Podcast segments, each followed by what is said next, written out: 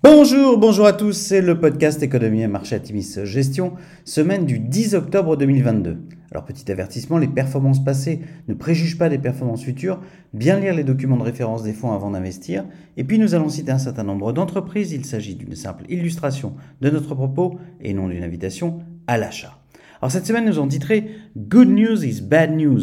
Les bonnes nouvelles sont de mauvaises nouvelles. La semaine a commencé par un fort rebond de deux jours sur les marchés globaux, des chiffres d'emploi US et d'ISM manufacturiers en dessous des attentes, laissant entrevoir un pivot dans la politique monétaire de la Fed, ont redonné de l'allant aux investisseurs. Vendredi, des créations d'emplois US de 263 000 postes pour septembre, portant le taux de chômage à 3,5%, auront douché ces espoirs, et ce alors que les membres du FOMC ont passé la semaine à confirmer leur volonté de continuer à relever les taux pour lutter contre l'inflation. Afin de faire remonter les cours de pétrole, l'OPEP Plus a décidé de réduire sa production de 2 millions de barils par jour à partir de novembre. Conséquence directe, le baril de pétrole s'apprécie de 17,3% sur la semaine pour finir à plus de 93 dollars le baril. Dans un revirement spectaculaire, la première ministre britannique Liz Truss renonce à une partie des baisses d'impôts qui avaient contribué à la chute de la livre de la semaine précédente et en conséquence à l'intervention de la Banque d'Angleterre. La livre rebondit nettement. Dans une semaine volatile, le 10 ans US s'est de nouveau apprécié à 3,88%, se rapprochant du récent plus haut de 3,96% enregistré le 27 septembre. Sur la semaine, le CAC 40 progresse de 1,8%, le S&P 500 s'apprécie de 1,6% et le Nasdaq de 0,7%.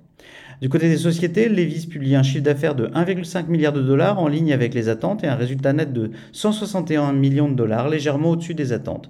Le groupe baisse toutefois significativement sa guidance avec un chiffre d'affaires attendu en croissance de 6,7 à 7% contre 11 à 13% précédemment.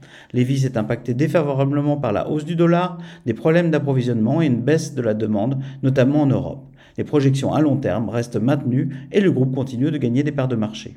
AMD revoit ses, prévisions à la baisse et vise désormais une progression de son chiffre d'affaires de 4 à 6% par rapport au deuxième trimestre contre une précédente prévision de plus 8 à plus 12%. Alors que Samsung Electronics, absent des fonds, déçoit, TSMC annonce un chiffre d'affaires au-dessus des attentes en hausse de 48% à 19,4 milliards de dollars. Nous soldons notre position en AMD. Alors à venir, le cycle des publications du troisième trimestre 2022 commence cette semaine avec de réels inconnus quant à l'effet de la hausse du dollar, de l'inflation et du ralentissement de la demande. Les chiffres d'inflation US, le CPI, seront publiés jeudi et seront très commentés. Un moment d'inquiétude pour les investisseurs alors qu'en 2022, sept publications de CPI sur 9 ont donné lieu à des journées de baisse des marchés. Les prix à la production US et les ventes de détail sont aussi à l'agenda de la semaine. La hausse significative des prix du pétrole est indéniablement une mauvaise nouvelle pour les banques centrales en lutte contre l'inflation. L'actualité géopolitique reprend le cœur de l'actualité avec des avancées significatives de l'armée ukrainienne qui génèrent des inquiétudes quant à la réaction russe. En Asie, le congrès du Parti communiste chinois commence le 16 octobre prochain et pourrait marquer une nouvelle ère post-Covid.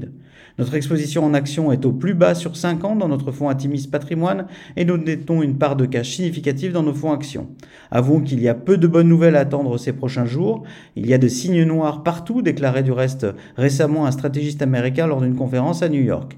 Dans une période de fort pessimisme, les forts rebonds de lundi et mardi dernier sont le fait de rachats de short, mais aussi effectuant des achats à bon compte. Il ne faut pas attraper un couteau qui tombe, dit un adage boursier, avec des valorisations aussi fortement dégradée et si le couteau avait fini de tomber. Nous vous souhaitons une excellente semaine à tous.